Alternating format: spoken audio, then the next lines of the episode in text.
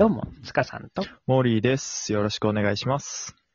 よろしくお願いします。はい。ということで、はい。えー、前回から引き続き、今回の配信では、えー、塚さんうんが将来の目標にしていること、カフェのね、開業の話、後編ということで、話していきたいと思うんだけど、はい。前編では、まあ、塚さんがなんでそのカフェをこう開きたいと思ったのか、そのいきさつについて喋ってもらったと思うんだけど、うん。じゃあ後編の今回は、具体的にじゃあ将来どんなカフェをイメージして、どんな活動していきたいのか、うん。ちょっと具体的に深掘りをして聞いていこうと思うんだけども、うん。うん。うん。前回の配信では、やっぱりね、こう、家のようなカフェっていうキーワードをうんうんうん。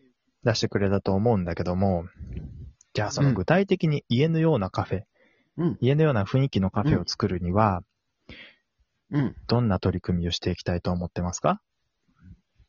そうだね。えっと、まずね、えっと、お家っていうのをちょっとね、あの、テーマにしようかなと思ってるんだけれども、うんうんえっと、その中で、やっぱり、あの、メニューうん。あの、これは、やっぱり家庭料理とかをこう出したいなっていう気持ちでいるんだけれども。家庭料理？はいはい。うん。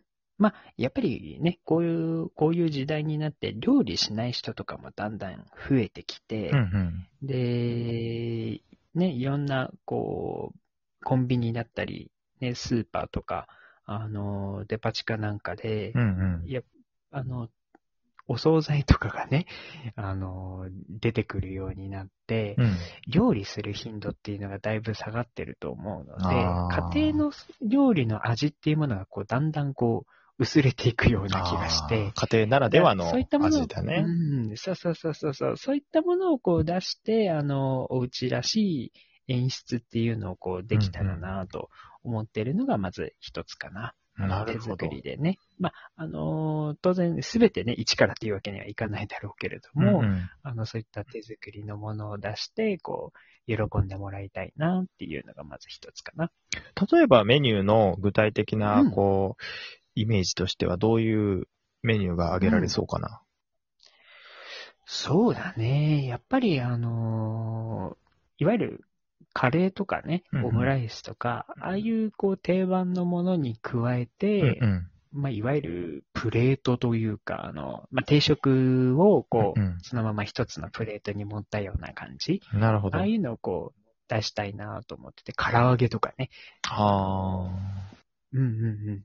あとは、ね、和食系も、あの、魚とか今、やっぱり業務用でね、あの、うんうん手軽に調理できるものも、あの、あるんで、そういうものをこう使って、ー。うん。まあ、あの、例えば、ね、あの、つけるタレはこう自分でね、作って、うんあの、つけて焼いたりとか、はいはいあ。と煮込んでみたりとか、まあそういったものをね、出したいなと思ってます。なるほど。うん。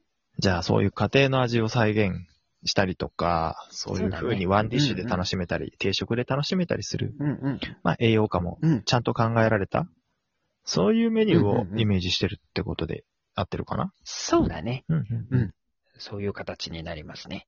うん。なるほど。うん。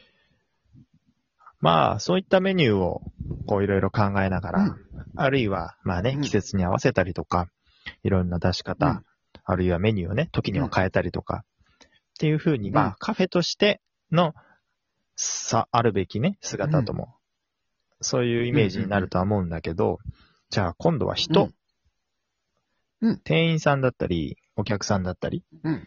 どういう人が、そこに集まるイメージをしてるのか、ちょっと話してもらってもいいですか？そうだね。人の部分ね。まあ、やっぱり、あのね、もちろん、あの、自分一人だけではできないんで、うんまあ、理想とすると、やっぱり結婚して、その結婚相手と一緒にうんうんやっていくっていうのが理想なんだけれども、ああ、なるほこう、なんか地域のね、お父さんお母さん的なね、ど。役割を担えるようになったら嬉しいかなと思ってるかな。で、お客さんの方もね、あの、主婦さんとか、あの、ね、子育ての合間にこう、ママさん同士でおしゃべりしたりとか、うんうん。あとはこう、お年寄りでね、あのー一人暮らしとかで、あのー寂しい思いしてるお年寄りの方も結構ね、場所によってはいると思うので、そういった人たちのこの集まりの場みたいなのになれたらいいなとは思ってるかな。なるほどね。うん。じゃあ、そのカフェの中だけではなくて、カフェのそのある場所の地域も含めたうんうんうん。人の出入りっていうのを考えてるってことだね。そうだね。本当に地域貢献型というかね。うん地域に密着したような、あのーお店になればいいかなと思ってるかな。なるほど。うん。まあじゃあそのカフェの料理ももちろんそうだし、カフェのそのコンセプトとして、うんそういう地域のうん貢献っていうのが大きいテーマになる、そういうカフェを。作りたいと思ってるんだね。うん、そうだね。あとはやっぱりあの、イベントとかをね、やっぱり、あの、開催していきたいなと思ってるんだけども。イベントですか？まあこれもね、あの、うんそうだね。ちょっと人の手を借りてね。例えばあの、保育士さんを呼んで子育ての、うんうん。あの、お悩み相談とか、こう、座談会みたいなのをやったりとか、うんうん。うん、あとは、お年寄りにね、ちょっと、あの、ノートレーニングじゃないけれども、うんうん。そういった簡単なこうゲームをして楽しむような会をやったりとか、うんうん。あとは、そうだね、あの、若い人たちには、あの、例えば、あの、音楽とか、あの、まあ、なかなかいないと思うけど、落語とかね、人にちょっと、うんあの、人前で発表する練習の場をみたいなのをね、あうの、ん提供できればなっていうふうにも思ってるかな。なるほどね。うん、まあそういったイベントをやって、まああの本当に人に対してね、あの、サポートじゃないけれどもう、んうんね、支援の、あの、形がね、できたらなっていうふうにも思ってます。なるほどね。じゃあその、うんカフェとしてのあり方もそうだけど、いろんな多様性を持った、ある意味、うんそう拠点みたいな、そういうスペースってことだよね。うん。なんだろうね、飲食とこう、福祉の、あの、合わせ技みたいなね、うんうんうんそういう感じになるのかな。なるほどね。うそうなるとね、やっぱりカフェっていうのをもちろん経営するっていうのも、それだけでね、結構うん大変な労力のいる仕事だし、ん。なおかつそれをうん。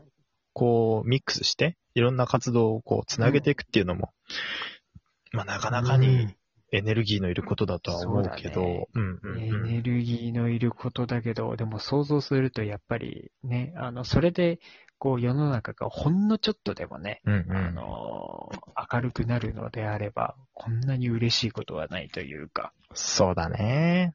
うん、とってもやりがいがありそうな仕事だなって思うね。うん。まず誰よりも、その地域のね、住人とか来てくれるお客さんに愛されるってことが一番大事だよね。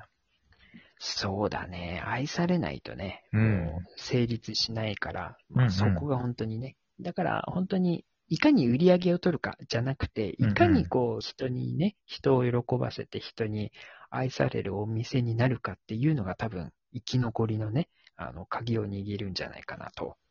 思いますうん。確かにね。いろんなカフェがある意味、うんもう増えてる状況だから、そうそうそうコロナだとねもちろん閉店してる店もあるけど、やっぱりカフェはね、こんだけこう、お店もいっぱい出てるっていう状況だから、うん。やっぱりね、そうなんだよね。どこのカフェに行くかっていう時に、こう、自分の行きたいカフェ、気に入ってるカフェに、うん。いかにこう、お店の側もなるかっていう、その辺をね、しのぎを削ってる段階だから、そうだね。どんなカフェで、そこで何ができるのかっていう、プラスアルファのね、うんそういう特徴があると、やっぱり人は行きたくなるのかなっていう気もするけどね。うん、オンリーワンをね、目指さなきゃいけないからね。うーん。そうだね。ね当に競い合ってもね、うんやっぱりお互いがね、あの、苦しい思いして潰れるだけなんで、そうだね。やっぱり競争しなくて済むような形をね、取らないといけないよね。うん。結構飲食はね、まあ、巷ではね、ブラ、あレッドオーシャンって言われたりね、結構、ね。ね、そういう経営のね、ろがあるからね。厳しい、まあ、流行り廃りの激しい業界って言われたりはするけどね。そう。ね、実際は本当に厳しい業界だからうね。ん。人のね、入れ替わりも定着もね、やっぱり悪いって言われちゃう業界だと思うし。うん。なるほどね。そう。ねだからやっぱり余計にお金より人なんだよね。うーんそういうカフェをやる、なんか大変さとかってうん。うんあったりするかな、今のカフェと、いろんなカフェと比べて、うん。こういうところを大事にしなきゃなって、何か最後にあれば。うん。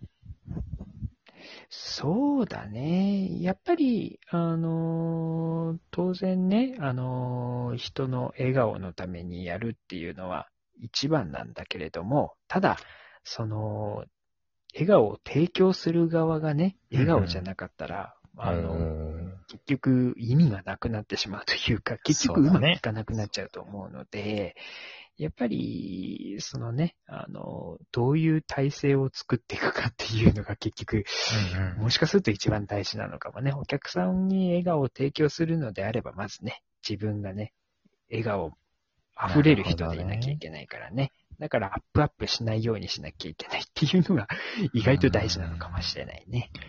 まあ、今回はね、そういう風な流れで、どんなカフェをね、はい今後やりたいかっていうのを、うん。細かいビジョンをね、聞いてきたけれども、まあまたなんかの折にね、はいそういう話もできたらいいですね。